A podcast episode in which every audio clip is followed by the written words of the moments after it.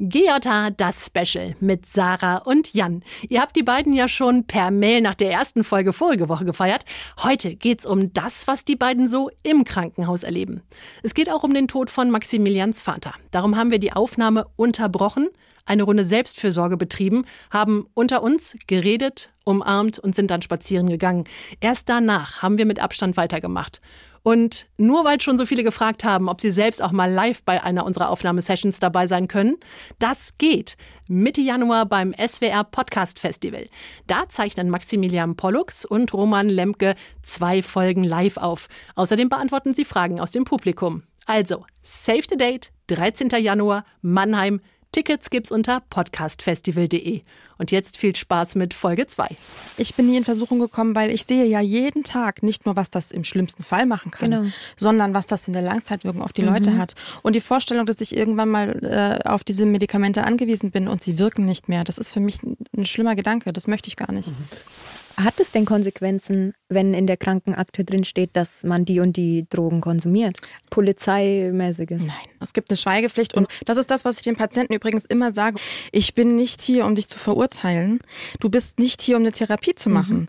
Ich möchte dir helfen und das kann ich nur tun, indem du offen mit mir umgehst, was du konsumierst und indem ich dann überlegen kann, gut, wie kann ich dir jetzt am besten helfen? Der Gangster, der Junkie und die Hure. Ein Podcast von SWR3. Einen wunderschönen guten Tag und herzlich willkommen zu einer neuen Episode Der Gangster, der Junkie und die Hure hier beim SWR3. Ich freue mich riesig, dass ihr alle eingeschaltet habt und ich bin natürlich nicht allein. Die liebe Tara Titan ist mit Was am war Start. das jetzt? Er hat auf mich gezeigt und Tara gesagt. gezeigt. Hi. Hallo. Ey, bei der Tara geht's so ab, man die erreichen wir gar nicht mehr. Wenn ich dich anrufe, immer irgendwie denkst du, ich bin ein Termin, ja. Ding, Beauty hier, Kosmetik da, Ja, Fashion Week, das Paris. bestimmt gerade mein ganzes Leben.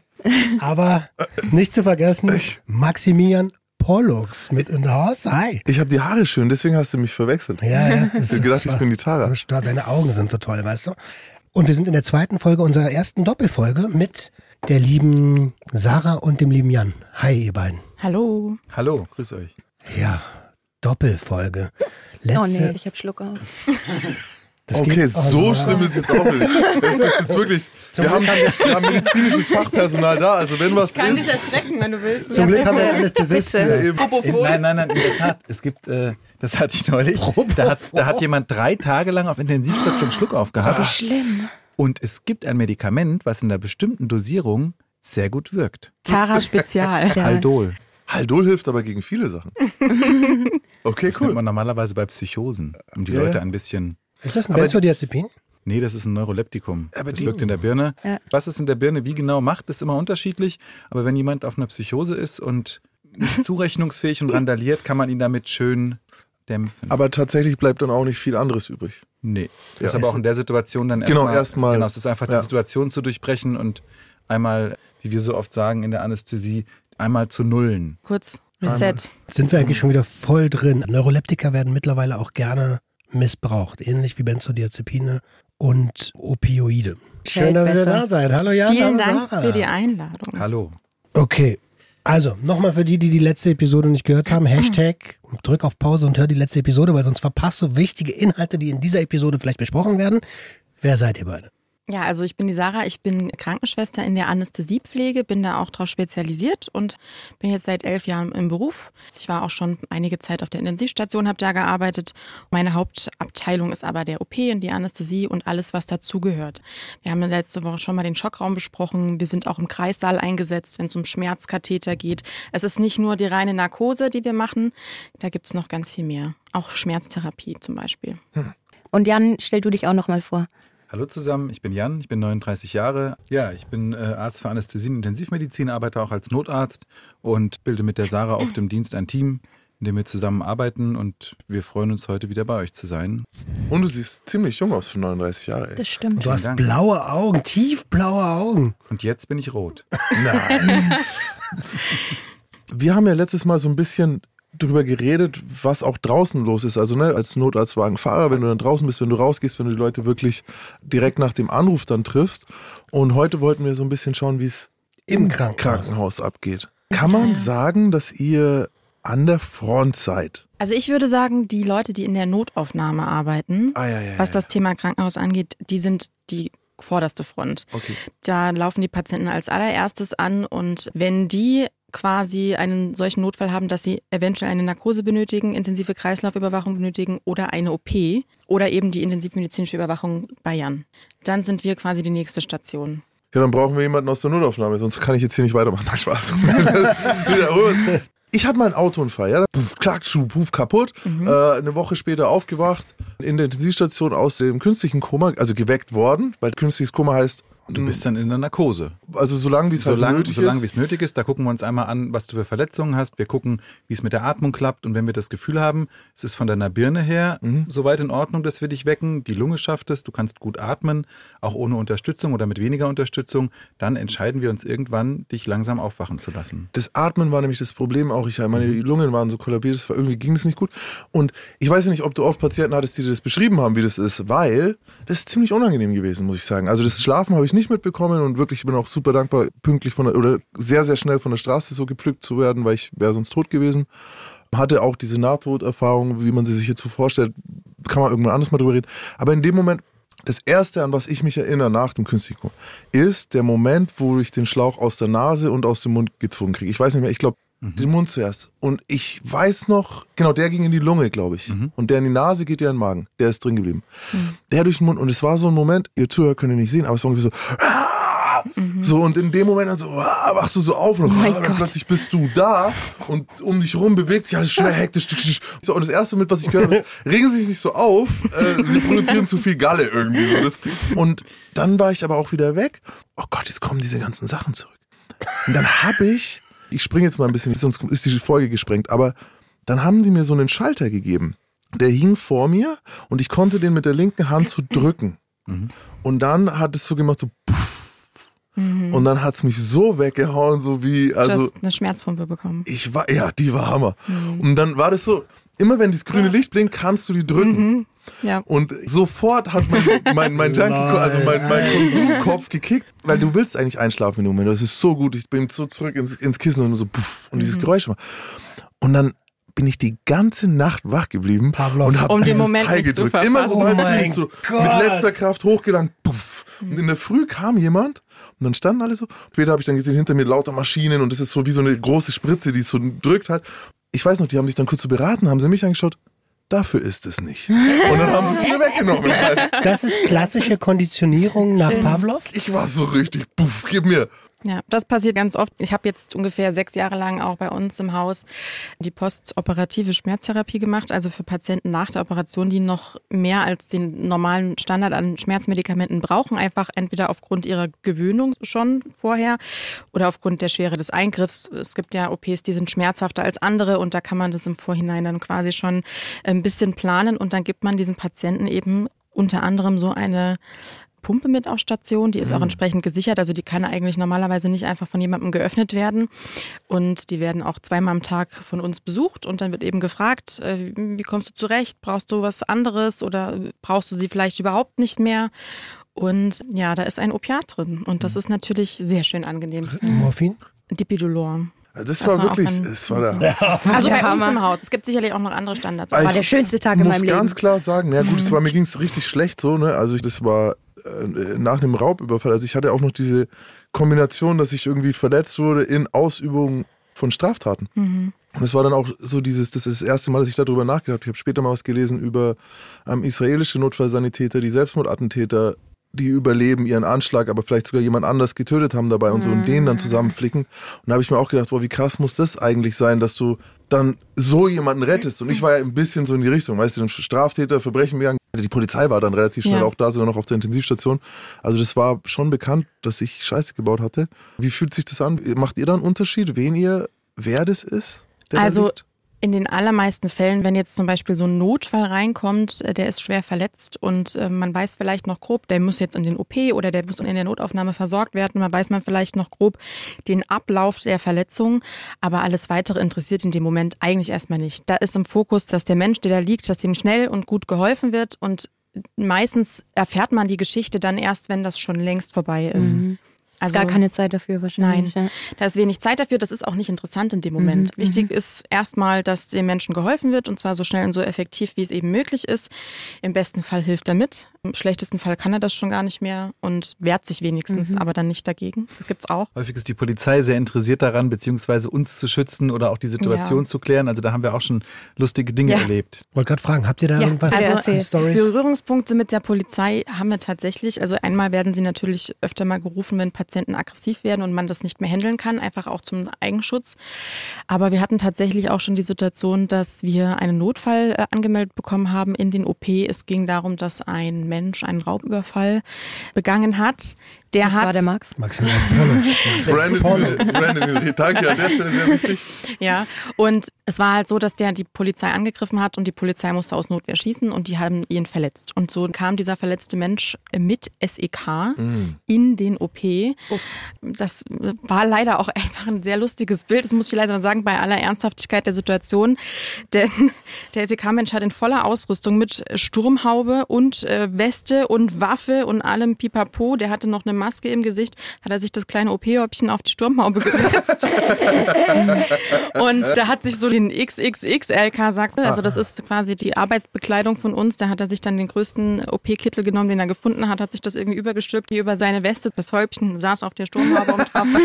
Und so haben sie den Patienten in den OP gebracht und haben den auch tatsächlich, bevor er eingeleitet wurde, in die Narkose Bewacht. mit Handschellen am OP-Tisch festgemacht. Ja, ja, ja. Weil da akute Fluchtgefahr bestanden hat. Und so war es auch, dass er natürlich die Order bekommen hat, dass er den OP auch nicht verlassen darf. Jetzt stand dieser arme Mensch, der schon viel gesehen hat, aber das eben noch nie, hinten an der OP-Wand, der wollte halt auch niemandem im Weg stehen. Und da gab es halt die Situation, dass das Blut so ein bisschen spritzte. Und ich habe mich umgedreht zu ihm und er stand da und man hat gesehen, er hat um Fassung gerungen. Er war weiß, er war kaltschweißig. Und als ich gefragt habe, ob alles okay ist, da zuckte so ein Auge. Also er hat versucht, sich nicht anmerken zu lassen, wie furchtbar das für ihn eigentlich gerade ist. Und das war schon sehr amüsant zu sehen, wie doll wir einfach damit Schwierigkeiten haben, wenn wir außerhalb von unserer Komfortzone sind. Egal wie tough du bist. Und er stand da in voller Montur mit Waffe und es war für ihn einfach Stress pur. Da sind wir genau bei dem, was wir letzte Woche besprochen haben. Egal wie tough du bist, es gibt Situationen, Ja. die bringen dich an die Belastungsgrenze. Und man muss ja auch dazu sagen, also ich vermute nicht, dass es er war, weil der Kollege, der schießt, hat an dem Tag dann normalerweise frei. Mhm. Ähm, aber der Gedanke, zu schießen, ist eine sehr abstrakte Art, jemanden zu verletzen. Zu sehen, was eine Kugel wirklich macht, das sehen die allerwenigsten Menschen. Und kaum jemand sieht dann noch, dass dieser kleine Kanal, der so sehr blutet, danach komplett Öffnung des Bauchraums, wird, ja. äh, der Brust, was weiß ich, dass du komplett aufmachen musst, weil du ja gucken musst, was innen drin überhaupt passiert ist. Sehr interessant. Sorry, nur ganz kurz eine Anmerkung. Mein innerer Sheldon sagt gerade, das heißt nicht Kugel, das heißt Geschoss. Ähm, Wir hatten an dem Tag Zusammendienst und was sehr faszinierend war, die Polizei hat diesen Einsatz uns dann später berichtet und die haben in Notwehr geschossen und es war ein Sanitäter dabei von der Polizei, der dann, weil erstmal kein Krankenwagen da war, den Patienten versorgt hat. Also das heißt, der hat den ersten Verband angelegt, Er hat die Wunde abgebunden, damit er hat es die aufhört Wunde abgebunden. Tourniquet. Genau. Die Polizei hat den Patienten erst versorgt, obwohl sie vorher ihn angeschossen hatte. Und das war faszinierend zu sehen, eigentlich, äh, wie sie dem Mann dann doch das Leben gerettet haben, weil ohne diese Maßnahmen hätte er es nicht geschafft, bis der Krankenwagen da war. Wir haben dann auch ganz schön gekämpft, zwei Stunden, aber dann ging es eigentlich gut voran. Und später auf Station, als er wach geworden ist, war er eigentlich freundlich zugewandt. Ja, aber es hat natürlich der Straftat an sich, für die musste er sich natürlich Und verantworten. er hat jetzt eine coole Schusswunde. Weißt du, ist, auch, ist ja auch was. Da kannst du dann immer, äh, also ich kenne so viele Leute, die angeschossen wurden, jeder von denen zeigt seine Schusswunde. Ja. Das ist immer. Ja. guck mal, Ja, guck mal, hier ist so in den Arsch geschossen, sogar getroffen. Also äh, habe ich jetzt vor kurzem wieder jemanden gehabt. Erst am Wochenende hat mir jemand wieder seine Schusswunden gezeigt. Also das ist schon was, wo man auch mal äh, sich näher kommen kann, andere Leute so ein bisschen, zeig mal deine, ich zeig dir meins, du Aber zeigst wo mir wir, deins. Okay. wo wir gerade nochmal bei dem, äh, wie heißt denn das, ins künstliche Koma versetzen sind, das kann ja manchmal über Tage gehen. Jetzt interessiert mich an der Stelle natürlich brennend, wird das Medikament, welches dort verabreicht wird, da hatten wir ja in der letzten Woche auch drüber gesprochen, dauerhaft verabreicht? Also es muss ja irgendwie weiterwirken oder ist es ein Medikament, was sich ausnockt und eins, was sich aufwachen lässt? Also es ist letztlich so, dass man mit Spritzenpumpen arbeitet. Also das heißt, du hast einen Perfusor, so heißt eine Spritzenpumpe, und dort sind große Spritzen drin, die auf einer bestimmten Laufrate laufen. Es gibt Patienten, ältere Leute, die brauchen weniger und jüngere Leute brauchen mehr Medikament. Dann gibt es verschiedene Substanzgruppen, je nachdem, was wir vorhaben. Wenn wir jemanden einfach ganz tief in Narkose legen wollen, nehmen wir andere Medikamente, als wenn wir jemanden langsam aufwachen lassen und gucken wollen, atmet der selbstständig, kann der schon die Augen aufmachen. Also es gibt die Möglichkeit, noch bevor man diesen Beatmungsschlauch aus dem Mund zieht, dass man die Leute relativ wach werden lässt und die trotzdem diesen Beatmungsschlauch akzeptieren, die Augen aufmachen, wenn man sie anspricht.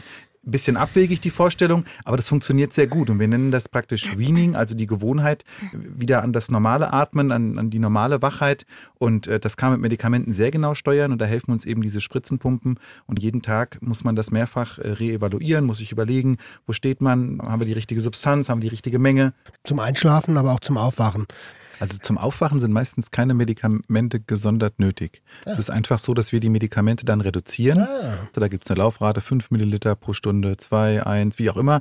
Das reduzieren wir und dann sehen wir, dass irgendwann eine gewisse Reaktion da ist, dass die Leute mal mit den Füßen wackeln, dass die Leute die Augen aufmachen und dann wissen wir eigentlich, wo wir unterwegs sind. Das ist zum Thema Wachheit, wir sagen dazu Vigilanz und Ansonsten ist es so, dass kombiniert zu diesem Schlafmittel eigentlich auch immer ein Schmerzmittel gegeben wird.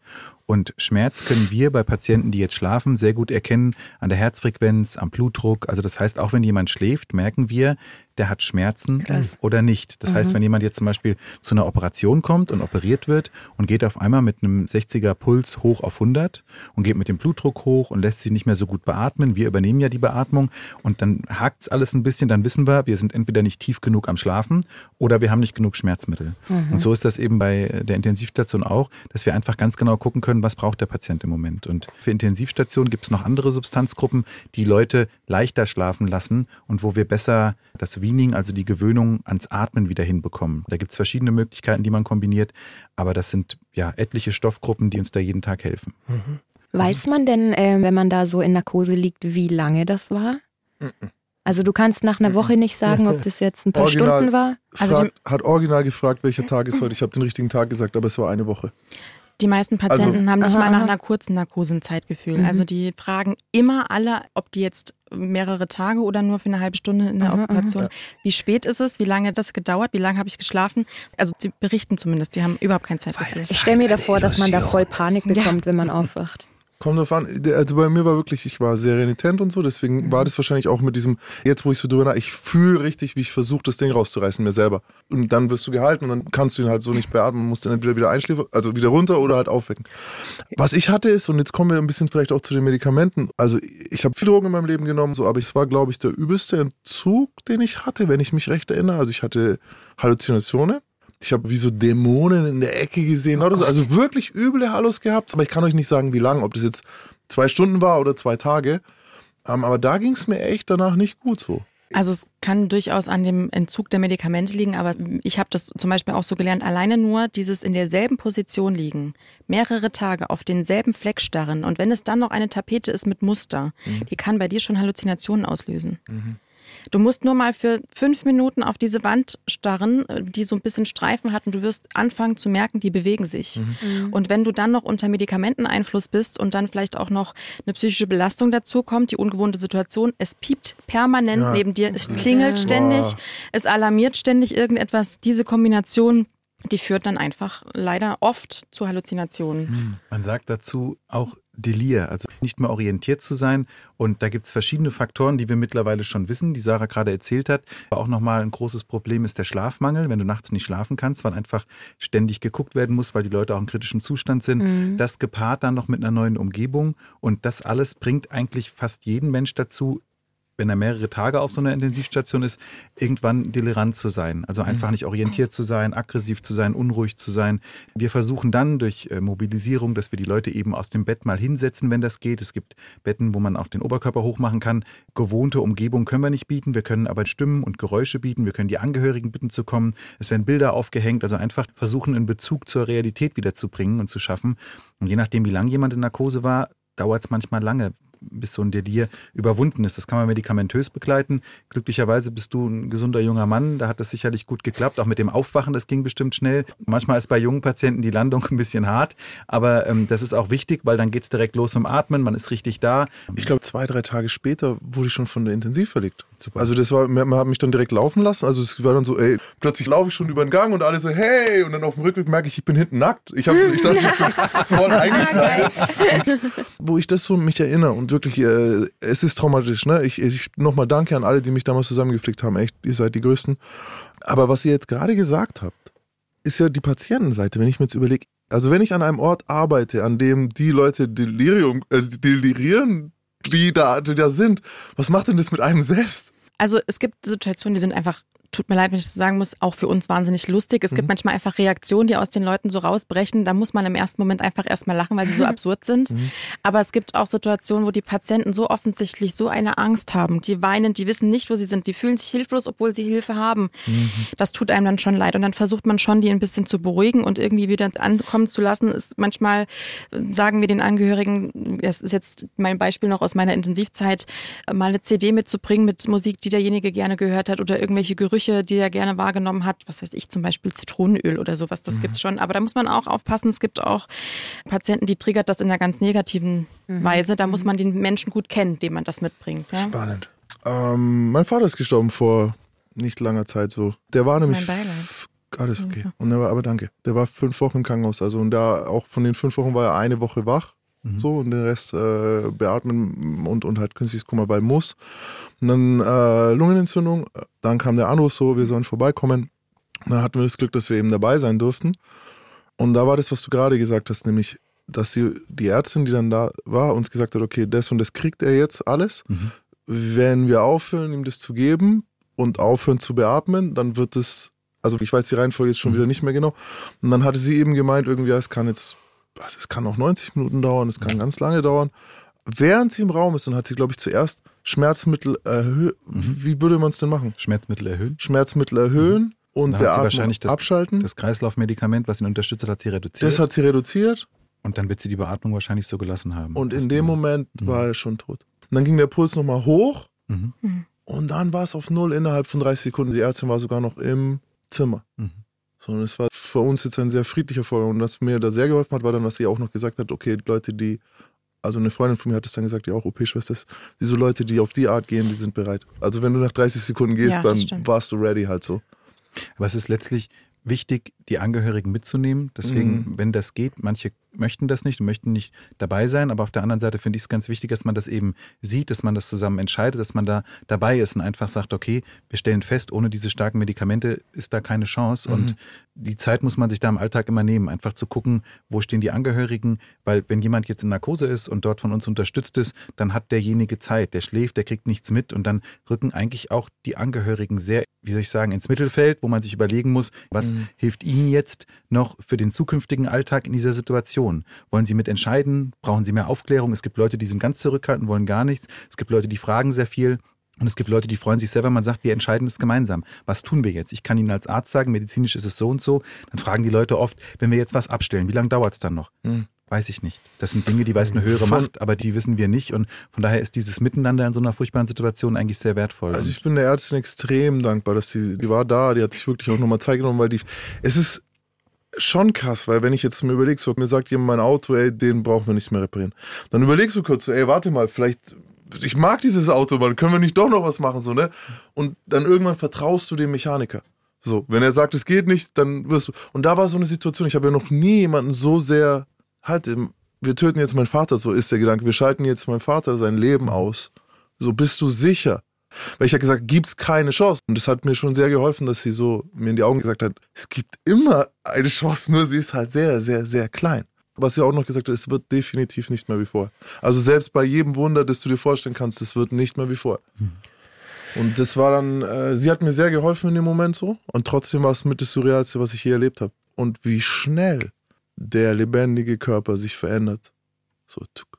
Mhm. Das war ein krasser Moment. Habt ihr wahrscheinlich beide auch schon mal gesehen, ne? So. In meiner Zeit auf der Intensivstation täglich, ja. Das ist krass. Das ist, letztlich hilft es dann oft für einen selbst, wenn man den Patienten vorher lange begleitet hat, wenn man auch alles Erdenkliche gemacht hat und wenn man mit den Angehörigen auch den Weg bis dahin gegangen ist. Wir haben regelmäßig Gespräche, das bieten wir auch an.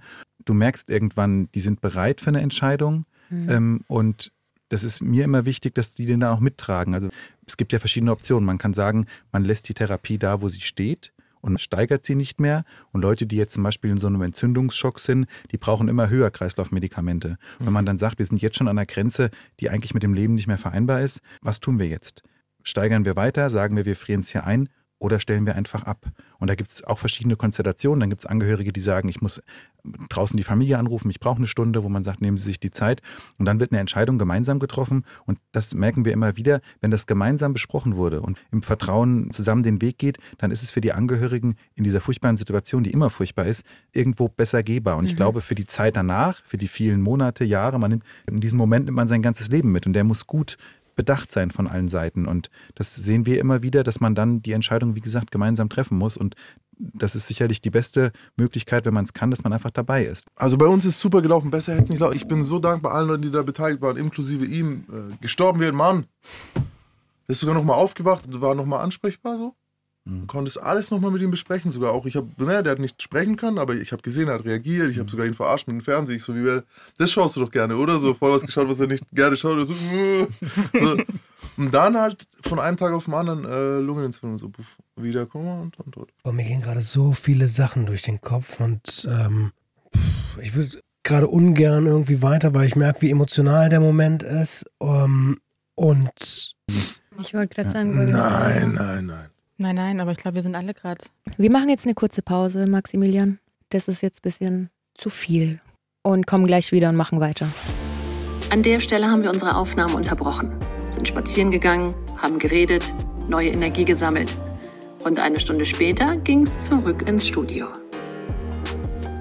So. Ihr Lieben, da sind wir wieder. Wir haben eine kurze Pause gemacht, sind hier in Baden-Baden im Wald. Im Wald unterwegs gewesen, haben ein bisschen Selbstfürsorge betrieben. Die Pause haben wir alle gebraucht.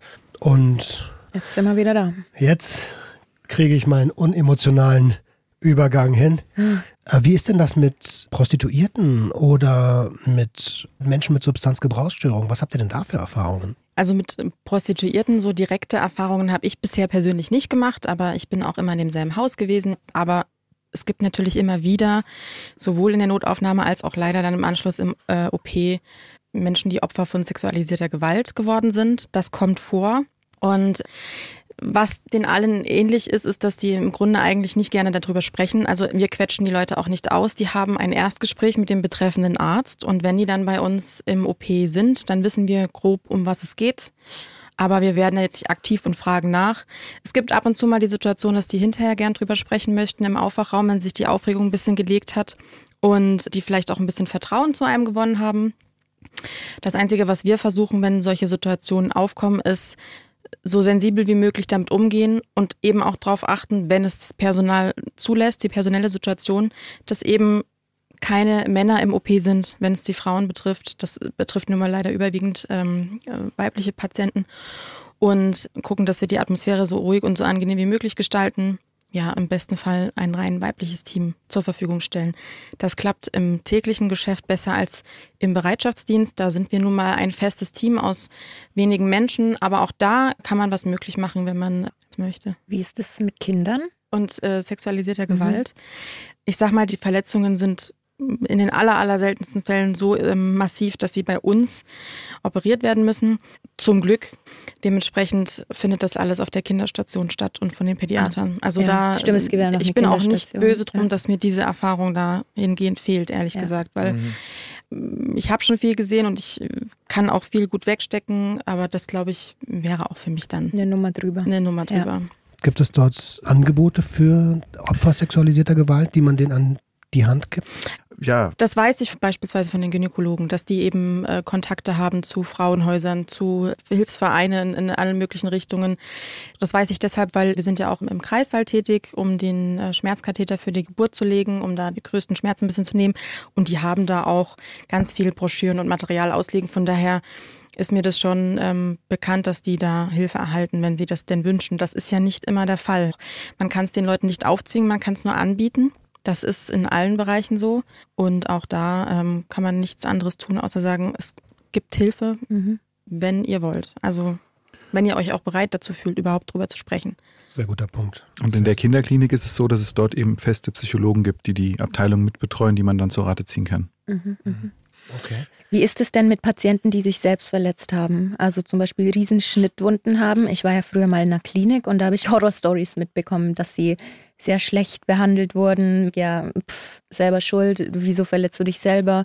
Könnt ihr da was dazu sagen? Also mir sind diese Gedanken noch nie gekommen. Ich habe Mhm. mich immer gefragt, was um Gottes Willen ist dir passiert, dass du dir das Mhm. antust. Oder könnt ihr euch vorstellen, dass man Mhm. genervt ist, weil man Letztlich- sagt, letztlich ey, musst du schauen, bietet dein Krankenhaus eine Oberfläche, um diese Patienten adäquat zu versorgen. Mhm. Ja, wir hatten die letzten Tage eine Patientin, die hat sich mm, Schnitte zugefügt, die hat aber auch sich einfach die Haut kaputt geknabbert. Mhm. Das ist natürlich höchst psychologisch auffällig und das wird dann versorgt, da wird sozusagen eine Kunsthaut drüber gelegt, dass das heilen kann. Aber das eigentliche Problem ist ja, dass diese Patientin unbedingt eine psychiatrische Mhm. Hilfe braucht.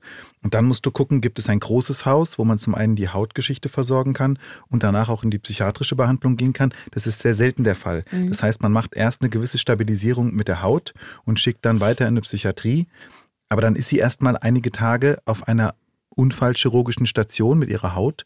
Ja, und dort gibt es keine psychiatrische Behandlung. Das Mhm. heißt, die Kollegen sind dort ein Stück weit überfordert, weil die gar nicht wissen, was mache ich denn jetzt mit ihr? Sie spricht nicht richtig, sie verletzt sich weiter selbst. Da muss man medikamentöse Therapie beginnen. Mit welchen Medikamenten? Die kennt der Unfallchirurg nicht. Mhm. Also da muss man dann gucken, dass man hausintern einen psychologischen Dienst hat, der das mitbetreut. Von daher ist das ja anspruchsvoll.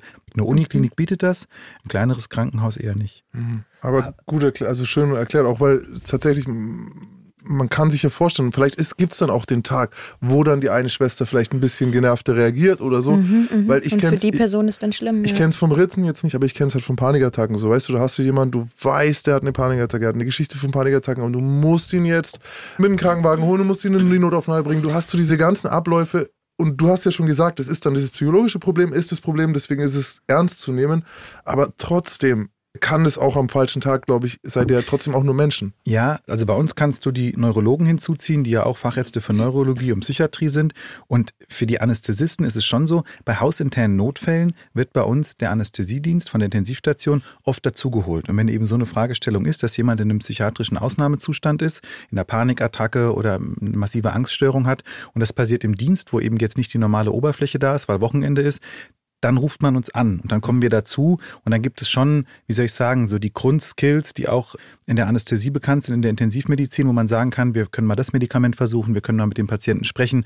Mein früherer Chef hat immer gesagt, die Anästhesisten, die alten Anästhesisten sind ein bisschen die Allgemeinmediziner der Klinik. Also wenn es irgendwo klemmt an irgendwelchen Ecken und Enden, dann sind die Anästhesisten ja Ärzte, die mit allen Fachrichtungen zusammenarbeiten. Die machen die Narkosen für die Gynäkologen, für die Unfallchirurgen, für die Allgemeinchirurgen. ja. Und somit kennst Genau. du eigentlich jedes Patientenklientel Ah, okay. und wirst dann bei Problemen, wenn auch die Kollegen sich unsicher sind auf der Station, der sieht komisch aus, dem geht's nicht gut, dann kommt man einfach dazu und beurteilt zusammen und macht sich Gedanken, wie könnte man helfen. Und da kann man eben so eine Notfallsituation erstmal, bis es dann in die Psychiatrie geht, zusammen meistern. Okay. Wie ist es mit, ja, mit Menschen mit Substanzgebrauchsstörung? Jeder kennt diese Frage, Ja. nehmen Sie aktuell Drogen Ja. oder haben Sie in den letzten bla bla bla Drogen genommen? Also es ist ja so, dass vor der ähm, eigentlichen Operation ein anästhesiologisches Aufklärungsgespräch erfolgt und da werden diese Dinge auch abgefragt. Der Grund dafür ist einfach, dass wir ungefähr einschätzen können, um auch für alle eine angenehme Narkoseeinleitung zu machen, für uns, damit wir optimale Bedingungen haben, um diesen Patienten zu intubieren, also den Beatmungsschlauch zu legen, ihn zu beatmen und auch eine entsprechend gute tiefe Narkose zu fahren und natürlich auch um ein bisschen zu gucken, wie viel brauchen wir denn wahrscheinlich. Wie wird denn das auch nach der OP sein, je nachdem, was das für eine Operation ist. Da kann man dann einfach schon ein bisschen besser einschätzen, braucht der eine speziellere Schmerztherapie im Anschluss? Wie wird es im Aufwachraum sein? Müssen wir dem vielleicht schon beim Aufwachen irgendwas geben, was quasi den Entzug ein bisschen abmildert? Es gibt eben durchaus Situationen, wo die Patienten sehr spontan und sehr ruckhaft aufwachen und eben nicht so ein sanftes, gemütliches Aufwachen mit ich reibe mir ein bisschen die Augen und gähne einmal laut, sondern die sind dann schon auf Randale. Die sind schreckhaft, die wissen nicht, wo sie sind, die, ähm, genau, so wie du das erzählt hast, Max. Und deswegen, ja, wird das gefragt. Und da sind die Leute in der Regel, weil sie, glaube ich, alle schon eine Ahnung haben, dass das wichtig sein könnte, meistens sehr ehrlich. Der, der Punkt, an dem ich immer noch mal nachhake, ist die tatsächliche Menge. Gerade wenn es um Alkohol geht, das klingt jetzt so ein bisschen pauschal, aber da kann man schon, wenn da steht ein bis zwei Bier täglich, sind es wahrscheinlich eher vier bis fünf. Und wenn da steht zehn Zigaretten, ist es eher ein ganzes Päckchen. Die Leute schätzen sich da selber gerne ein bisschen milder ein, als es mhm. tatsächlich ist. Und wo ich auch nochmal konkreter nachfrage, ist vor allem bei Leuten unter 18, wo man davon ausgehen kann, die Eltern saßen beim Aufklärungsgespräch mit drin und die sollten vielleicht mhm. nicht hören, dass sie regelmäßig Marihuana rauchen oder mhm. Alkohol konsumieren in größeren Mengen oder Bands schmeißen oder andere harte Drogen. Ich habe mhm. die Erfahrung jetzt im Freundeskreis so gemacht, dass das, das, was du sagst, stimmt. Natürlich, die Leute sind, merken schon, okay, jetzt wird's ernst. Auf der anderen Seite weiß ich, gerade von Leuten, die noch nicht erwischt wurden, dass sie auch gerne mal lügen, ja. weil sie Angst haben, dass es in der Krankenakte steht. Ja. Und das ist so eine Sache, also mehr als eine Handvoll Leute kenne ich, mhm. die konsumieren und die sofort lügen würden bei dieser Frage, die auch zum Beispiel bei Therapeuten lügen, was dann eine ganze Therapie komplett sinnlos macht, ja. ähm, wenn du darüber nicht redest. Aber wie ist es denn, also wenn das dann, also das wäre die Frage, ob sie es überhaupt ja. weiß. Also in Bezug auf OPs an sich fällt die Tarnung spätestens nach der Operation, mhm. weil sie natürlich einen übermäßigen Bedarf haben, also übermäßigen an diesen Medikamenten und in der Regel kommt immer die Frage, was spritzen Sie mir da jetzt? Wie viel Milligramm spritzen Sie mir da jetzt? Wie heißt das Medikament genau? Und wenn mich jemand in dieser Art nach diesem Medikament fragt und fragt, ist es Pyritramid oder ist es Fentanyl? Mhm. Da werde ich immer hellhörig, weil damit verraten sie sich spätestens. Und wenn ich merke, jemand, ich sag mal, man hat ja eine gewisse Erfahrung auch, welche OP verursacht meistens so und so viel Schmerzen und ich habe da jemanden liegen, der vielleicht einen kleinen Eingriff gekriegt hat und sich kaum noch im Bett halten kann, dann frage ich nach. Ganz kurz zu erklären, genau. warum, das, was du jetzt warum gerade erklärt hast. Weil der Laie der sich ab und zu mal bei Kopfschmerzen Ibuprofen einschmeißt, sicherlich nicht über die Opiate in dem Maße Bescheid weiß und auch erst recht nicht über die Dosierung. Und das, äh, es wird auch niemand sein, der sagt, wenn ich ihm 5 Milligramm Pyritramid gespritzt habe, warum nur so wenig? Ob es nicht auch 15 sein können. Und da frage ich mich natürlich schon, woher weißt du das? Und, und, und wenn er dann nicht in der medizinischen Beruf arbeitet, kommt er irgendwann in Erklärungsnot. Und ist dann tatsächlich so, dass das Schmerzempfinden von Konsumenten, Dauerkonsumenten anders ist? Ja. Die Rezeptoren sind einfach gewohnt, mit diesen Substanzen umzugehen okay. und deswegen haben die Patienten einen höheren Bedarf. Das ja. merkt man auch beim Einleiten der Narkose, wo du manchmal die zwei- oder dreifache Menge an Medikamenten brauchst, um jemanden schlafen zu legen. Das heißt, mhm. wenn jemand das nicht verrät und das dann sozusagen für sich behält, dann merken wir es eigentlich beim Einleiten, wo wir die erste Spritze Propofol spritzen bei einem erwachsenen Menschen und sagen, das ist eigentlich die Dosis, wo jeder dann auch mal einschläft und die Leute schlafen nicht ein. Und dann spritzt du die zweite Spritze und denkst dir, Mensch, ach, so langsam könnte es mal sein. Und wenn du dann die dritte Spritze aufgesetzt hast. Und er redet immer noch und zählt bis 100. Und dann bist du dir sicher, dass da Substanzen im Spiel sein müssen, weil das schafft keiner. Es gibt ja. mal junge, aufgeregte Menschen, die einfach ein bisschen mehr brauchen. Aber ab einer gewissen Menge an Medikamenten wissen wir, da ist das Thema Gewöhnung doch okay. äh, im ja. Spiel. Dann, sieht man dann ein bisschen Stolz bei den Leuten für diese ungewöhnliche Toleranz? Nee, aber es wird tatsächlich oft im Aufwachraum nachgefragt, wie viel habe ich denn gebraucht? Ja, ja, genau. Ja, ja. Lass uns gleich nochmal über Fentanyl sprechen, aber weil ich glaube, da kommen wir auf jeden Fall nochmal hin. Eigentlich dazu noch fragen wollte, hat es denn Konsequenzen, wenn in der Krankenakte drin steht, dass man die und die Drogen konsumiert? Also äh, ich weiß nicht, wenn die Patienten in das gleiche Haus nochmal zurückkommen, mhm. dann ist man einfach schon mal darauf vorbereitet. Das heißt, für die nächste Operation, wenn der Patient schon mal bei uns im Haus gewesen ist, diese Dokumente werden gescannt, dann kann man reinschauen und kann sagen, ah, alles klar, da werde ich wahrscheinlich ein bisschen mehr brauchen. Mhm. Oder die, die Therapie im Anschluss, die wird nicht so einfach wie die Standard. Aber ähm, nichts Polizeimäßiges. Nein. Ja. Es gibt eine Schweigepflicht und das ist das, was ich den Patienten übrigens immer sage, um denen diese Information zu entlocken. Ich bin nicht hier, um dich zu verurteilen. Du bist nicht hier, um eine Therapie zu machen. Mhm. Ich möchte dir helfen und das kann ich nur tun, indem du offen mit mir umgehst, was du konsumierst und indem ich dann überlegen kann, gut, wie kann ich dir jetzt am besten helfen? Sehr das gut. weiß ich aber nicht, wenn ich rumraten muss und experimentieren. Mir ist das erstens mal hat jeder seine Geschichte. Jeder, ob das Personal ist oder Patient und mir liegt es völlig fern, darüber zu urteilen, auch warum jemand konsumiert. Das sind so viele Geschichten, das geht mich nichts an. Und du siehst so viele. Ich sehe so ja. viele, die mit ihrem Schicksal hadern. Und ich kenne auch Menschen, die vielleicht einfach nur durch Glück gar nicht in diese Richtung gekommen sind. Mhm. Das hat nichts mit Willen zu tun oder mit Stärke. Und das steht mir gar nicht zuzuurteilen. Ich möchte dir nur helfen.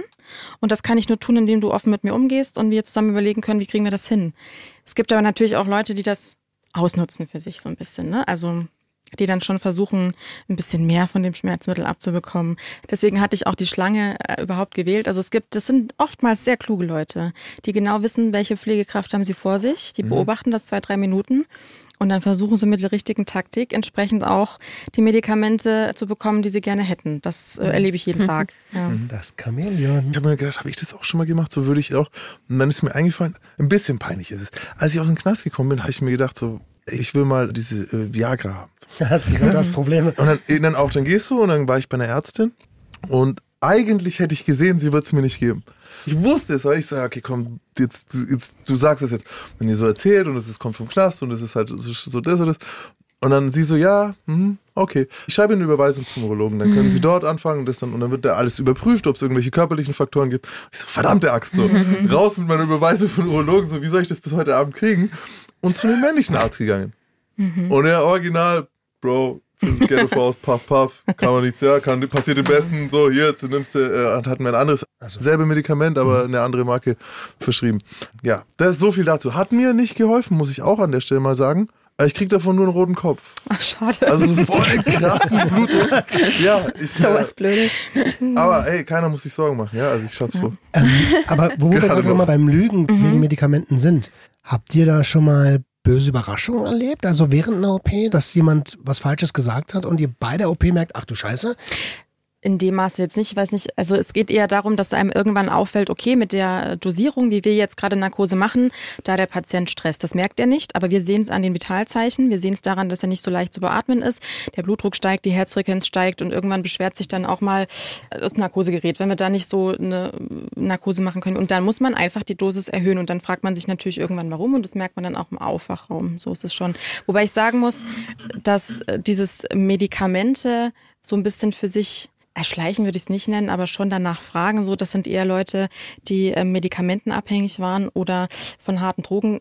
Alkoholiker tendieren da jetzt eher nicht dazu. Die kennen sich damit einfach nicht so aus. Auch, ne? Also es sei denn, sie sind, oder wir haben auch Patienten, die, äh, das sind Langzeitschmerzpatienten, auch die sind natürlich, die haben alles schon mal irgendwie durchgehabt und die sind da sensibilisiert für, ja. ihr habt ja darum gebeten, dass ich was sage, wenn mir was auffällt. Ja. Und ähm, der Begriff harte Drogen, Ah ja, den, ich würde das hart streichen. Drogen. Das, genau, weil es gibt nur Okay. gefährliche oder nicht gefährliche Konsummuster. wie unterscheide ich das jetzt am Der besten? Alkohol ist einfach eine Droge. Sag sagen, legal oder Alkohol zu illegal. verstehen. Legal, illegal geht auch noch, Ja. finde ich auch gut. Warum sagen wir denn Drogen? Drogen ist eigentlich der Begriff, der relativ schnell auf das Strafrecht hinweisen möchte. Mhm.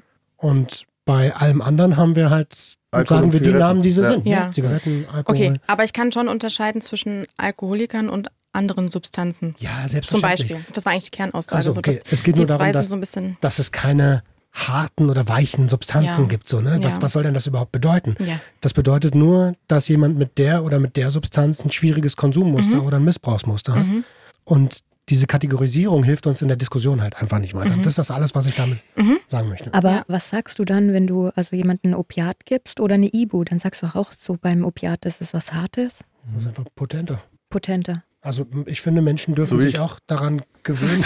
Wollte ich nochmal klarstellen. ne? Nicht wegen dieser Diskussion, die davor war. Nicht, dass, da, dass ich mir jetzt hier. Weil ich krieg ja eh schon keine Fanpost mehr. So, weil ich hier so viel verraten habe. Es will schon eh keiner mehr mich daten. Jetzt noch lassen, Sie, weniger. lassen Sie mich, Arzt, ich bin durch. Ja. Und wie äußert sich das dann? Ja, ich habe ähm, immer wieder Patienten im Aufwachraum, manchmal auch parallel. Das fand ich an einem einen Tag wahnsinnig spannend. Wir hatten äh, zwei Patienten, es waren zwar unterschiedliche OPs, aber die waren zeitgleich im Aufwachraum. Die sind zwar getrennt, die konnten sich nicht sehen, aber die lagen sich quasi gegenüber.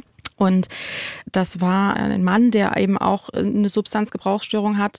Und der hatte wahnsinnige Schmerzen, weil seine Rezeptoren einfach schon hinüber waren, mehr oder weniger. Es ist egal gewesen, was ich ihm gegeben habe. Ich hätte es auch an die Wand spritzen können, so ungefähr. Und er wusste auch, er ist eigentlich an seiner Situation, also selbst dafür verantwortlich. Wir haben uns dann abgesprochen, wie können wir dem am besten helfen. Das war äh, durch einen Schmerzkatheter, den man quasi über einen Ultraschall an die Nerven ranlegt und mit Lokalanästhetikum, was kein klassisches Schmerzmittel ist. Auch über eine Spritzenpumpe quasi, das den Nerv betäubt. Über mehrere Tage kann man das so machen. Der wusste, er muss darauf warten, bis unser Arzt Zeit hat. Wir haben natürlich versucht, das so schnell wie möglich zu regeln, aber es ist laufender OP-Betrieb und es musste ein Arzt abgezogen werden. Wir haben das dann auch irgendwann hingekriegt. Aber bis dahin, der hat sich wirklich während der gesamten Zeit, in der er warten musste, ein Kissen ins Gesicht gedrückt und in dieses Kissen gebissen und geschrien, weil er wusste, ich kann ihm nicht helfen, wir können auch nichts dafür und er wollte uns einfach nicht in unserer Arbeit stören. Das hat mich wahnsinnig beeindruckt. Gegenüber war eine junge Frau mit mehreren Spritzenabszessen. Die war an einem völlig anderen Punkt. Die hat nicht verstanden, warum sie da ist überhaupt. Wer hat mir das eigentlich angetan? Warum muss ich hier sein? Warum muss ich so leiden? Sie hat permanent nach Schmerzmitteln geschrien. Also sie war vollkommen bei Bewusstsein. Das war kein Delir, sondern die hat einfach ihre Situation vollkommen wie soll ich sagen, also sie hat, hat verleugnet, dass sie im Prinzip da selber zu beigetragen hat. Das war schwierig für uns, weil sie hat den ganzen Aufwachraum in Schach gehalten und mhm. man kann nicht mehr tun, als man tun kann.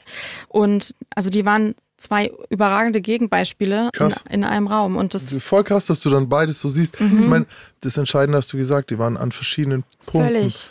Also ja. er war schon vollkommen in der Akzeptanz und ich mhm. muss, wenn ich das ändern kann, dann nur selbst und vielleicht ist jetzt der richtige Zeitpunkt, weil der hat mir selber gesagt, ich möchte nie wieder in dieser Situation sein, diese Schmerzen ja. aushalten zu müssen. Ich wollte gerade sagen, vielleicht war das auch so ein Aufwachmoment mhm. für ihn. Was habt ihr dem gegeben, Lidocain? Ja, also so in der Art. Und das wird dann über die Spritzenpumpe auch. Das kann man leider nicht allzu lange liegen lassen, weil äh, wenn so ein Katheter unter der Haut liegt, dann gibt es irgendwann immer ein Infektionsrisiko. Aber so zwei, drei Tage kann man den Akutschmerz damit schon überbrücken. Und dann muss er raus, leider. Da muss man sich was anderes überlegen. Aber in dem Fall, also ich habe mich einfach wahnsinnig für ihn gefreut, als das Medikament angefangen hat zu wirken und er einfach mal wieder durchatmen konnte. Ich habe jetzt eine, also eine, das ist eine Überleitung, aber gleichzeitig eine komische Geschichte. Ich weiß, das war auch in dem Zusammenhang, es war noch auf der Intensiv. Ich habe schon erzählt, dass ich Halluzinationen mhm. hatte. Es ist immer schlecht, wenn du sagen willst, ich habe was gesehen und du hattest davor Halluzinationen. Glauben dir die Leute immer nicht mehr. Mhm. Verwunderlicherweise. Und zwar war der, der den Nachtdienst gemacht hat dort. Und das klingt jetzt blöd, aber ich will jetzt, also es könnte auch eine Halluzination gewesen sein. Aber und zwar war das ungefähr so. Er kam mit den Tabletten, ich habe dann schon Tabletten auch gekriegt, irgendwie so anscheinend. Und er so, eine für dich und eine für mich. Und das Krasse ist, ich erinnere mich an den Typ und ich erinnere mich an alles. Und er wusste ja meine Geschichte so. Also der hat sich auch so ein bisschen unterhalten, Mensch, da ist der Scheiße gemacht und so, ne, bla bla. Und ich hatte so das Gefühl, dass er sich gerade was erlaubt, was er normal so nicht machen würde. Also das den Patienten so, so als Gag sagen. Worauf ich hinaus will gefährliche Konsummuster oder äh, Ärzte, Schwestern, mhm. ähm, Leute, die im medizinischen Pflege. Betrieb arbeiten, ja. die selbst konsumieren. Ich weiß, das ist jetzt für euch wahrscheinlich nicht leicht, weil man kann ja auch jetzt niemand, ne, man will auch nicht sagen, aber dass es passiert, ist, glaube ich, eine, ich sage ja nur, eine für dich, für mich. Ich glaube, der hat einfach nur den Humor eines Arztes. Ey, aber gehabt. er hat es gesagt, das war der Nachtdienst. Und der war halt auch so ein bisschen so. Ja. Aber ich glaube, er hat gedacht. Er freut sich, du senkst den Altersdurchschnitt auf der Intensivstation ums, keine Ahnung, dreifache. Ja. Und da geht es normal ab 80 los und dann bist du auf einmal da. Eben, Geil. und wie oft siehst du jemanden gehen wieder? Weißt du, innerhalb, das ist ja auch selten. Das also ist total so selten. Gefreut, dass ich und du, bin. Hey, du hast hey. einen jungen, gesunden, ja. schönen Körper. Auch das ist selten. Fand, fand, fand auch alle gut, ja, der da nackt rumläuft. Okay, jetzt. Also es ist schwierig, da jetzt äh, konkrete äh, Beispiele zu nennen oder zu pauschalisieren. Ich habe mal nachgeguckt, einfach weil es müsste ja dazu offizielle Zahlen geben. Was ich gefunden habe, ist zum Beispiel der Arbeitskreis für betriebliche Suchtprävention der Uni Freiburg. Die haben so Zahlen rausgegeben in die Richtung. Und da ist eben genannt worden, dass 1,4 bis 1,9 Millionen Menschen im medizinischen Bereich ein auffälliges Konsumverhalten haben. Da zählt dann auch Pflege dazu, ne? Da zählt auch Pflege dazu. Und äh, der Zahnarzt sogar. Auch das. Und es sind aber doch verdammt viele Leute. Das ist richtig. Sau viel. In Deutschland? Nee, in weltweit. Wie? In, Deutschland. Deutschland. Hä? Das sind ja dann alle. also alle. Also alle. Also wie viel arbeiten denn gesamt so im medizinischen Bereich, damit wir uns das mal in einer Relation vorstellen können? Etwa sechs Millionen. Von den 1,9 Millionen ballern. Geil, Alter. Ja, aber die ballern ja auch Alkohol. Ja, ja, alle, ja, alles. Also euch glaube ich es jetzt, aber wenn ihr zu dritt gekommen wärt, dann müsste der dann ja. Dann hätten wir jetzt schon Schnick, Schnack, Schnuck spielen Auf müssen. jeden Fall. Äh, ja, naja. Also das kann ja nicht Das kann nicht 1,9 Millionen. Also das ist selbst das jeder Zehnte fände ich schon Leuten zu viel. Das wären ja bei uns allein schon drei Leute. Hm. Jeder Zehnte naja. kann schon sein. Wenn du alt Das ist die Frage. Ist es auch schon auffällig, also wenn sich jemand regelmäßig Ibuprofen aus dem Schrank nimmt? Es gibt eine Oder Klinik am Bodensee. Aber ey, also gefährliches Konsummuster, das hast du ja selber gesagt, fängt mhm. genau da an. Harter Tag. Richtig. Bier. Mhm. Oder harter Tag, Substanz XY. Ja, auf jeden Fall. Also ich kann dir da eine Geschichte erzählen. Es gibt diese Schmerzpflaster für den Rücken, Fentanylpflaster, die sehr, sehr, sehr, sehr gerne missbraucht werden von Menschen mit Substanzgebrauchsstörung. Und da habe ich eine Story vor kurzem gehört, dass ein, ein Pfleger diese Pflaster von der Haut von Patienten oh. abgemacht hat. Also die haben ja eine gewisse Haltwertzeit geben innerhalb von x Tagen so und so viel Wirkstoff ab. Und einer von den Pflegern hat die abgemacht, aufgekocht und intravenös konsumiert. Krass. Ähm, Und das ist ein Riesenproblem, weil Fentanyl ist ein hochpotentes Opioid, ungefähr 50 mal stärker als Heroin. Und da kannst du dir auch ganz schnell, wenn du nicht weißt, was du da tust, überdosieren und sterben. Sehr beliebt im Gefängnis. Also wenn es Leute wegklatscht, Fenta ist so eine, der die Leute reihenweise umschmeißt. Aber es ist super gut zu schmuggeln. Und du brauchst ja eigentlich nicht viel davon. Wie sieht es denn aus? Das ist so ein transparentes, durchsichtiges Pflaster und das klebst du auf die Haut. Das gibt dann in einer bestimmten Zeit den Wirkstoff ab. Da wird das Datum drauf geschrieben. Das wird dann nach einiger Zeit fest definiert, wird es wieder abgemacht und dann kommt das nächste drauf. Du kannst damit aber auch eine Überdosis haben. Also wenn manchmal im Krankenhaus Leute auffallen, dass sie nicht mehr richtig atmen, da muss man mal gucken, ob vielleicht die Oma vorne und hinten ein Pflaster hat oder links und rechts. Das äh, kommt schon auch vor. Er. Aber das ist halt total schön für Leute, um die auch zu Hause zu versorgen. Also wenn jemand sich zu Hause keine Nadel selbst legen kann und soll und natürlich auch keinen Arzt ständig äh, nachgucken soll, dann ähm, kann man so ein Pflaster nehmen. Super guter Punkt. Es geht natürlich nicht immer nur um Missbrauch. Ne? Also Ja. natürlich haben die ja auch einen Zweck, die Pflaster. Und wir ja nutzen nicht. das Fentanyl, ist ein ganz tolles Medikament. Unsere Narkose besteht in der Regel immer aus drei Substanzen. Zum einen gibt es erstmal ein Opiat, dann gibt es ein Hypnotikum zum Einschlafen und dann gibt es noch was, um die Muskeln zu entspannen. Und bei diesem Opiat, da ist es dann gerade bei Substanzabhängigkeit so, dass der Bedarf da einfach größer sein kann. Also wenn wir da eine Ampulle Fentanyl normal nehmen, brauchen wir manchmal auch zwei oder drei, wenn jemand abhängig ist. Und normalerweise merken das die Leute und sagen, boah, jetzt wird's schön warm, jetzt fühle ich mich gut, es wird schwummerig. Und wenn du halt Substanzabhängige hast, dann sagst du, und? Merkst du schon was? Und dann sagt er, Nee. nee. Mm, mm, nee. Und dann gibt's die zweite Ampulle und jetzt, nee. Und man merkt doch, dass die mit den Pupillen relativ wenig reagieren. Bei Opiaten werden ja die Pupillen dann doch enger. Und auch das ist dann verzögert. Also daran merkt man einfach, dass die mehr brauchen.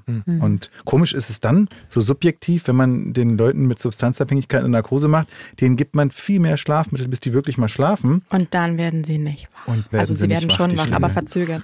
Genau. Und normalerweise sagst du dann so nach einer halben Stunde, Stunde sind deine Medikamente durch. Das kannst du eigentlich relativ genau steuern. Und oft ist es so, dass die Leute einfach noch einen Ticken länger brauchen. Ich wollte gar nicht wieder auf die Patienten, weil wir waren ja eigentlich bei Krankenhauspersonal und ich weiß nicht, würdet ihr mir da zustimmen, wenn ich sage, ey, die Substanzen, die von Personal am ehesten gefährlich konsumiert werden, sind Opioide und Alkohol? Also letztlich haben wir uns auf dem Weg zu euch unterhalten, ob es bei uns im Krankenhaus, ob uns was bekannt ist. Wir haben das zum Glück noch nicht erlebt und kennen keine Fälle bei uns. Es klang so ein bisschen nach, also bei uns gibt's das nicht und bei uns passiert es nicht. Ich glaube, dass das immer nur dann auffällt, wenn es schief geht und man ganz viel gar nicht mitbekommt, weil mh, gerade Fachpersonal schon sich mit der Dosierung vielleicht auch gut auskennt und das eher um zu funktionieren nimmt und nicht um sich zu berauschen. Nur versuchen wir einfach durch alle möglichen Sicherungsmaßnahmen das eben so weit einzuschränken, dass es gar nicht erst dazu kommt. Aber letztlich ist es einfach, was mitgehen zu lassen. Ein Kollege hat mir das mal erzählt, der hat ein Seminar dazu besucht und der hat gesagt, weißt du, wenn wir die Medikamente für die Narkoseanleitung nehmen und nehmen die Hälfte aus der Opiatampulle raus und füllen die mit Wasser auf und würden uns dann die Hälfte geben, es würde nicht groß auffallen. Der Patient würde trotzdem schlafen, wahrscheinlich wäre die Wirkung noch ausreichend. Also an so Sachen habe ich überhaupt nicht gedacht, aber man hat da gesehen, dass es relativ einfach ist, weil also im Krankenhaus müssen alle Opiate ausgetragen werden. Bei jedem Schichtbeginn gibt es ein festes Zählen von den Beständen, so dass man da nichts irgendwie, wie soll ich sagen, mitgehen lassen kann. Das ist ganz genau definiert. Aber ähm, ja, halt aus so einer Spritze etwas zu entwenden, das ist theoretisch möglich. Man muss ja sagen, hochstressiger Job. Psychische Belastung. Natürlich auch Leute, die über Fachwissen verfügen, weil sie ausgebildet werden. Traumatische Erlebnisse jeden Tag. Privatleben wahrscheinlich auch oft schwierig. Und jetzt hast du noch eigentlich relativ einfachen Zugang zu gefährlichen Substanzen. Das steigt natürlich die. Äh, Ich sag mal, diese extremen Fälle von geklauten oder entwendeten Opiaten, äh, da wüsste ich jetzt spontan niemanden, was aber klar ist, das hört man ja aus den Privatgesprächen raus, dass schon der ein oder andere ein exzessives Partyverhalten hat. während das- Ritalin. Ja, Ritalin kenne ich lustigerweise eher aus den Studentenzeiten. Gell? Also ich habe mal gehört, dass, aber das ist jetzt Es gibt natürlich noch andere Medikamente, das ist ein Markenname. Es gibt noch Also, ganz viele ja. andere schöne Medikamente. Ja, genau. Okay, lassen wir das. Aber ähm, es gibt immer wieder Geschichten. Ich habe es halt selbst nicht gesehen, dass ähm, auch mal ein Kollege irgendwie was genommen hat und es ist dann halt aufgefallen, weil er überdosiert war und postwendend ins Krankenhaus zurückkamen. Sowas gibt es. Wir haben mal einen Fall aus Norddeutschland mitbekommen, wo es darum ging, dass sich ein Angestellter im Krankenhaus mit einem Medikament selbst versorgt hat, weil er gehört hat, dass es eben eine erregende Wirkung hat. In der Mittagspause im Klo selbst eingesperrt, dieses Medikament dann dort konsumiert. Ja, Unwissenheit, das Medikament vielleicht im Krankenhaus geklaut und dann leider Gottes tragischerweise an einem Atemstillstand verstorben ist. Und äh, das ist natürlich verstorben. eine Geschichte, die schon traurig macht, wo man einfach gucken muss, dass die Leute aufgeklärt sind und solche Dinge nicht tun. Ist zum Glück sehr selten, einfach weil halt auch solche Erfahrungen dafür sorgen, dass man die Kontrollen noch engmaschiger mhm. macht. Also bei jedem Schichtbeginn wird gezählt. Es wird jedes Opiat für jeden Patienten spezifisch ausgetragen. Das könnte man überall nachvollziehen. Und es werden halt Medikamente, die, sage ich mal, missbräuchlich genommen werden, gerne mal. Das sind so Sachen wie Benzodiazepine. Benzos oder auch, sagen wir hier am Tisch. Kannst du aber einfach Benzos, Benzos sagen. Also, sagen Benzos, paar Benzos. Safe. Oder Ketanest oder sowas. Das wird dann halt schon auch weggeschlossen. Also das sind die, Sachen, die nicht frei zugänglich sind. Das war noch die Frage. So, da gibt es also schon immer diesen BTM-Schrank, oder? Genau, genau. es gibt euch auch. Richtig. Es ähm, gibt einen ganz großen, zum Beispiel im OP, wo alles gelagert wird und dann gibt es für jeden OP-Saal einen einzelnen. Ist alles abgeschlossen. Es ist immer klar, wer den Schlüssel hat. Der Arzt kommt so rein, so ich habe den Schlüssel. Nee, das ist die Oberschwester, die den die Schlüssel Oberschwester. hat. Das ist ja sowieso, ne? Also wenn du wirklich Fragen hast, dann wendest du dich eher an die Oberschwester. Habt ihr euch selber schon mal dabei erwischt, dass ihr sagt, boah, ich weiß, ich funktioniere besser, wenn ich das jetzt mache? Das weiß er ja nicht. Das weiß er ja nicht, wenn das noch nicht probiert ist. Achso, also, du, nein, die Leute kommen nicht drauf an, einfach zu cracken. Also ich meine so. Ich habe einen Schritt ausgelassen. Habt ihr es versucht? Also in einem ganz fürchterlichen Dienst ist meine persönliche Droge dann viel Energy Drink und Koffein und ähm, ich neige zu Kopfschmerzen. Ich muss dann ab und zu mal eine Ibuprofen nehmen, um einfach auch in einem 24-Stunden-Dienst zu funktionieren. Das kommt vor. Ich persönlich habe viel zu viel Respekt. Ich hätte wahnsinnige Angst, mir jetzt ein Opiat mitzunehmen. Mhm. Du siehst und dann, ja auch die negativen Sachen mehr mhm. als die positiven. Und dann irgendwie auf irgendeiner Toilette oder in meinem Bereitschaftsdienstzimmer das Atmen aufzuhören und so müssen mhm. sich dann meine Kollegen. Das ist eine Horrorvorstellung. Also das geht persönlich also glaub, an mich gar nicht ran. Also glaubst du, du würdest dich sofort überdosieren? Ah, ja, Weiß ich nicht. Ich kann es doch nicht. Ich weiß es nicht. Ich wüsste es wirklich nicht. ich glaube, es ist eine andere Sicht oder Denkweise. Ich habe noch nie drüber nachgedacht. Also das es gibt Dienste, die sind schlimm, dann gibt es verschiedene Eskalationsstufen. Mhm. Die erste Eskalationsstufe ist, wir Süßigkeiten. trinken Süßigkeiten, Kaffee äh, oder irgendwelche äh, Energy Drinks. Die zweite Eskalationsstufe ist, wir müssen irgendwann nochmal was Gutes, Fettiges essen, dass wir genug Power für den Rest der Nacht haben. Und dann denke ich eigentlich an das Schichtende und sage, wenn es wirklich schlimm war, ganz selten haben wir auch schon äh, nochmal irgendwie, weiß ich nicht, ein Bier auf dem Parkdeck getrunken ja, oder so. Das, das war stimmt. eigentlich das höchste der Gefühle. Aber sich wirklich über Medikamente bewusst Gedanken gemacht, wenn man mit den Kollegen drüber spricht, da ist keine Affinität, da kein Gedanke dazu da. Das, das muss total mir spannend. echt viel Vertrauen wieder zurück in die Ärzteschaft. Es ist ja super spannend eigentlich, weil man, ja, wer nicht weiß, jeder die, denkt, Wirk wir. die Wirkmechanismen. Die Wirkmechanismen und so, ja. die hinter den Medikamenten stehen ja eigentlich besser als ihr. Also deswegen würde ich dir auch keine Opiat, also ich würde jetzt gar nichts empfehlen für eine 24-Stunden-Schicht, aber das Opiat wäre es gar nicht mal so. Also was du machen kannst. Aber Stimulantien nimmst du ja, legale, sorry. Genau, Stimulantien, legale. legale, also das höchste der Gefühle ist mal so Aspirin-Komplex, das pusht ja auch ganz schön, keine Markennamen, aber auf jeden Fall ein... Jetzt, jetzt genau, und das mit, mit einem, mit so einem, genau, Pseudo ja, danke ähm, dass einem dann schon, wenn man ein bisschen angeschlagen ist, dazu bringt, dass man die Schicht zu Ende macht, mhm. wenn man jetzt Personal Wenn man es ganz genau nimmt, könnte man sagen, dass man nach einem Horrordienst auf die Idee kommt, auf, nach Feierabend noch ein Bier zusammen zu trinken, ist eigentlich auch schon problematisch. Ja. Das könnte man auch schon in Frage stellen. Reicht es nicht auch, sich einfach hinzulegen und mal richtig auszuschlafen?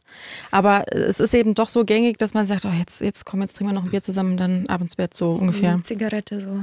Genau, Belohnung, ja, nach dem Essen eine Zigarette, ich mein, so Gewohnheitsding. Mhm. Also es ist natürlich nochmal ein Unterschied, wenn man ein Bier ja. trinkt, als wenn man sich jetzt zusammen Nur, irgendwie eine Xanax schmeißt oder ich hab, eine andere Benzodiazepin. Ja, ich bin nie in Versuchung gekommen, weil ich sehe ja jeden Tag nicht nur, was das im schlimmsten Fall machen kann, genau. sondern was das in der Langzeitwirkung auf die mhm. Leute hat. Und die Vorstellung, dass ich irgendwann mal äh, auf diese Medikamente angewiesen bin und sie wirken nicht mehr, das ist für mich ein schlimmer Gedanke. Das möchte ich gar nicht. Ich habe noch mal eine ganz andere Frage. Wie steht ihr als Leute, die ja sich zumindest mit Medikamenten sehr, sehr gut auskennen und auch mit den Folgen von illegalen Drogenkonsum, wie steht ihr zur Legalisierung? Ich rede von der Entkriminalisierung aller Drogen. Aller Drogen. Also ich kann ja nicht als Konsument sprechen, aber auch ich habe im entfernteren Bekanntenkreis Leute, die irgendwie konsumieren. Und ich glaube, ich wäre schon froh, wenn ich wüsste, wenn sie es schon nicht lassen können, dass sie wenigstens Dinge konsumieren, wo man weiß, was drin ist.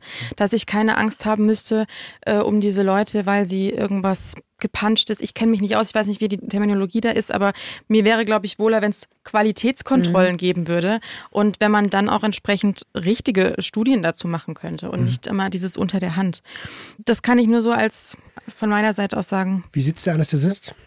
Ja, schwieriges Feld. Ähm, das Rauchen von Marihuana, kann man das legalisieren? Ich wüsste nicht, warum nicht. Man müsste einen, auch vielleicht einen Testlauf machen und gucken, was einfach passiert. Ob das der richtige Weg ist, ob es nicht der richtige Weg ist. Auf der anderen Seite, ja, abgesehen davon, dass es äh, als kriminell angesehen wird, bindet es ja auch unheimliche Ressourcen, was die Gerichte angeht, was die Polizei angeht. Und auch das ist ein Punkt, den ich eigentlich für überflüssig halte. Wie es bei anderen Drogen aussieht, kann ich jetzt hier keine abschließende Meinung sagen, die wirklich fundiert und ehrlich ist, weil ich mich so tief mit dem Thema nicht beschäftigt habe, ob es auch sinnvoll wäre, irgendwelche intravenösen Drogen zu legalisieren. Ich weiß es nicht. Also Konsumformen gibt es ja viele und danke für die Einschätzung.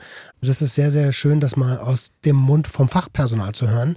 Auch wenn ihr immer wieder schwierige Fälle seht, ist ja. der Umgang, den wir aktuell haben, der ist ja nicht zielführend. Und die Regelung, die wir mit der Prohibition gerade haben, die hat uns in den letzten 70 Jahren, respektive 50 Jahren in Deutschland, nur Leid und Tote gebracht.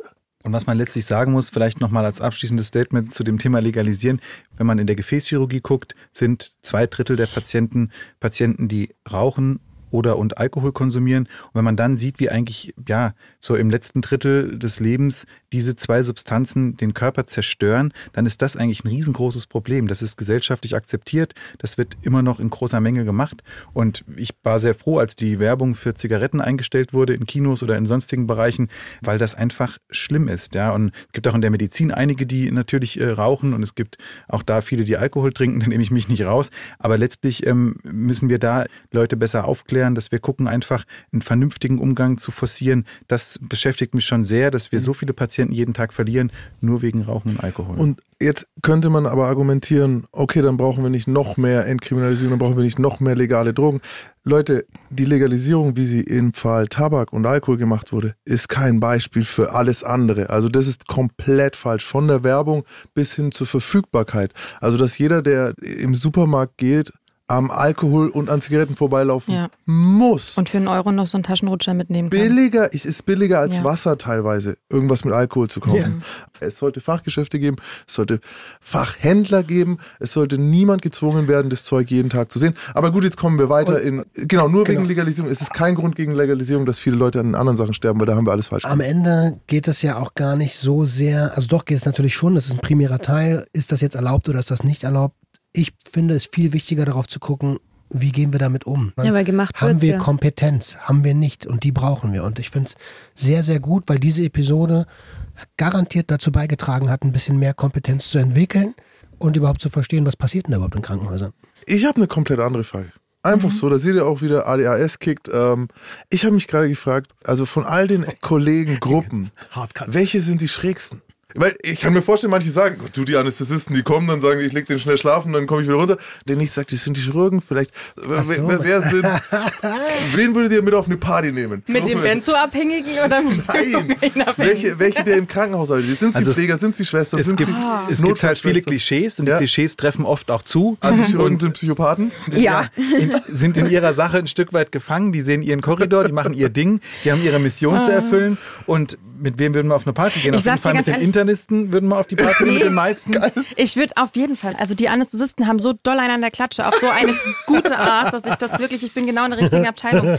Also die meisten, ja doch, ich würde die Anästhesisten Okay, gehen. also mit den Anästhesisten äh, geht man auf eine Party, die, die, das sind die Verrückten. Hervorragend, die, gut, dann haben wir das mal geklärt. Die Frage hat gerade so meinen Rahmen von Konsum. Wir waren ja gerade auf dem Weg zur Konsumkompetenz. Ja, ich habe gedacht, du willst jetzt von mir wissen, mit welchen ich glaube, was, Aber warte, lass uns noch mal ganz kurz, weil Jan hat vorhin in unserem Waldspaziergang was richtig Tolles gesagt, mhm. nämlich Bereich Konsumkompetenz in der Apotheke als mündiger Erwachsener. Kannst ja. du das nochmal wiederholen, was da passiert ist? Ich hatte erzählt, dass ich ja, einen leichten Infekt hatte und aber trotzdem arbeiten musste und habe mir Nasenspray geholt und äh, eine Tablette, die ja praktisch die grippalen Symptome etwas reduziert, wo aber auch der Wirkstoff von Nasenspray drin ist. Und äh, dann wies mich die Apothekerin darauf hin, dass diese Medikamente zusammen sich vielleicht potenzieren, dass das nicht gut ist, die einzunehmen und ob ich das denn vorhabe. Dann habe ich gesagt, das habe ich vor, ich möchte die beide zusammen einnehmen.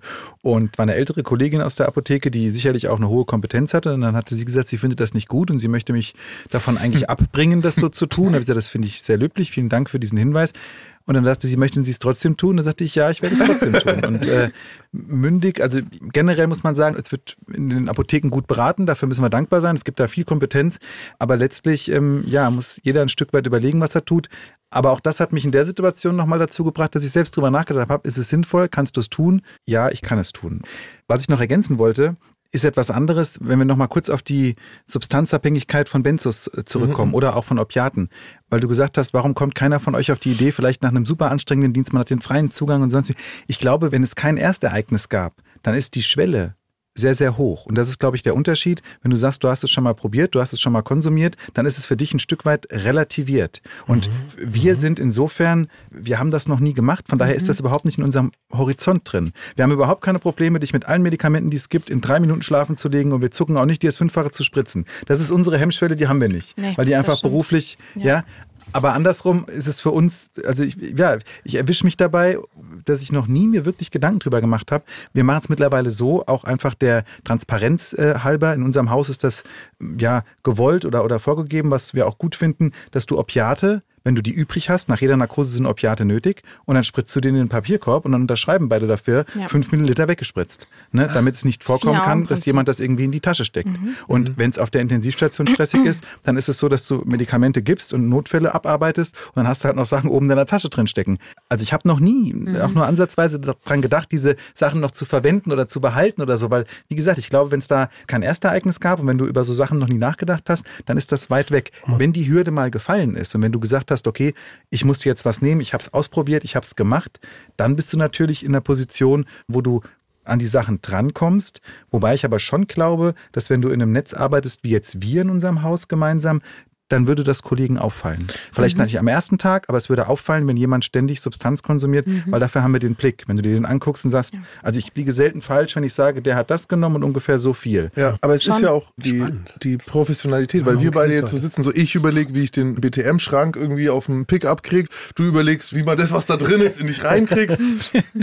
also das sind unsere Gehirne. So weißt du, mhm. normalerweise du bist ja professionell, du arbeitest dort, dann wirst du, deswegen zum Beispiel auch an der Kasse, ich glaube, es gibt Kassiere, die ihr ganzes Leben an der Kasse arbeiten und noch nie was geklaut haben.